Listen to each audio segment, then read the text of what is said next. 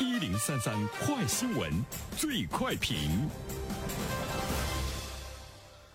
焦点时间快速点评，最快评。接下来我们关注受到二零二零年末出台的房地产贷款集中度管理制度的影响，广州、深圳等城市的个人房贷从二零二一年开始额度明显紧张，同时放贷期延长、利率上涨，购房者特别是首套房的购买者呢，焦虑情绪加重，个别城市二手房市场甚至出现了刚需歧视的现象。就此有请评论员袁生，你好，袁生。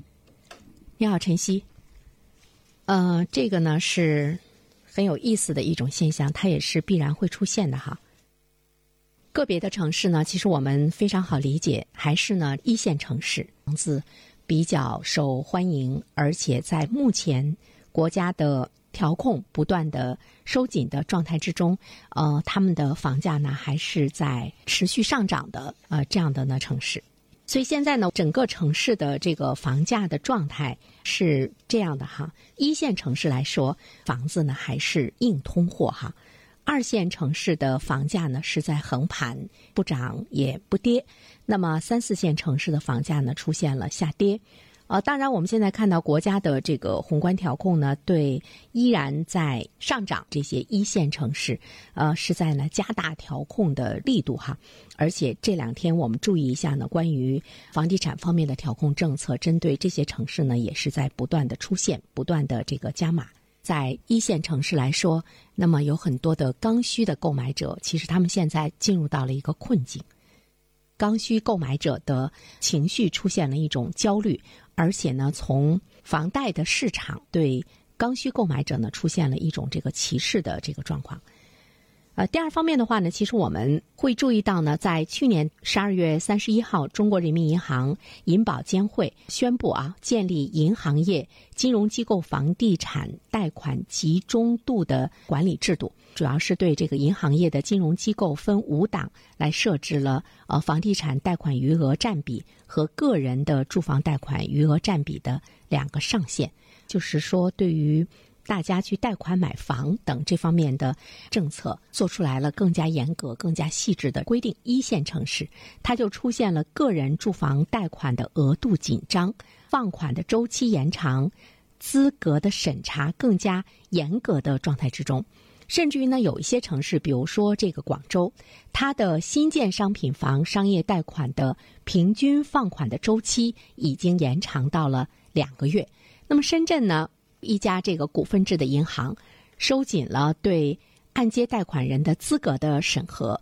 要求月入流水至少要覆盖两倍的月供。那么，对于不符合偿债收入比例要求的购房人，就不予以放贷。知道，那就是买房想从银行贷出钱，那么时间会越来越长，难度呢会越来越大，甚至于呢。对于呢，这个贷款的利率可能在未来来说呢，也会越来越高。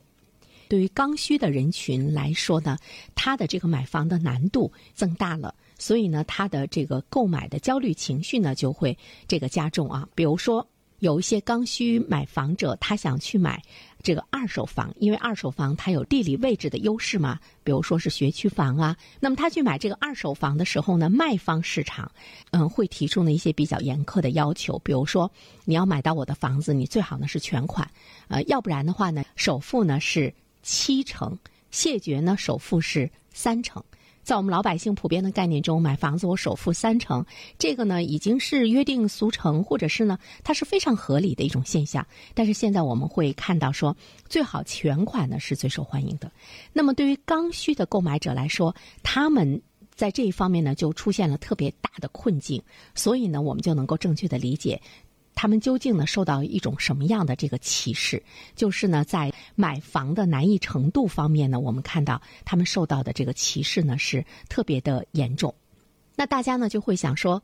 那现在呢，国家对于这个房子的调控呢是比较严格，尤其呢是对于这些一线城市来说。那你们既然是这样的一个卖方市场的一个态度，银行的这样的一个态度，那我就不买呗，我就等着整个调控下来，房价下来之后，或者是房价更加的平稳之后，我再买呗。但是我们都知道，其实对于刚需的购买者来说，它为什么是刚需？就是说，不管房子上涨还是下降。他呢都要买，因为呢这是他的刚性的需求。比如说马上要结婚的这些年轻人，而且呢对于一线城市来讲，像深圳呢、像广州啊、像上海呀、像北京啊，刚才我们说到的这些城市，即便呢是在这个呃地产的这个调控之下，他们的房价呢还是在上涨，因为它依然呢会受到供需关系的影响。那么在这些城市买房的。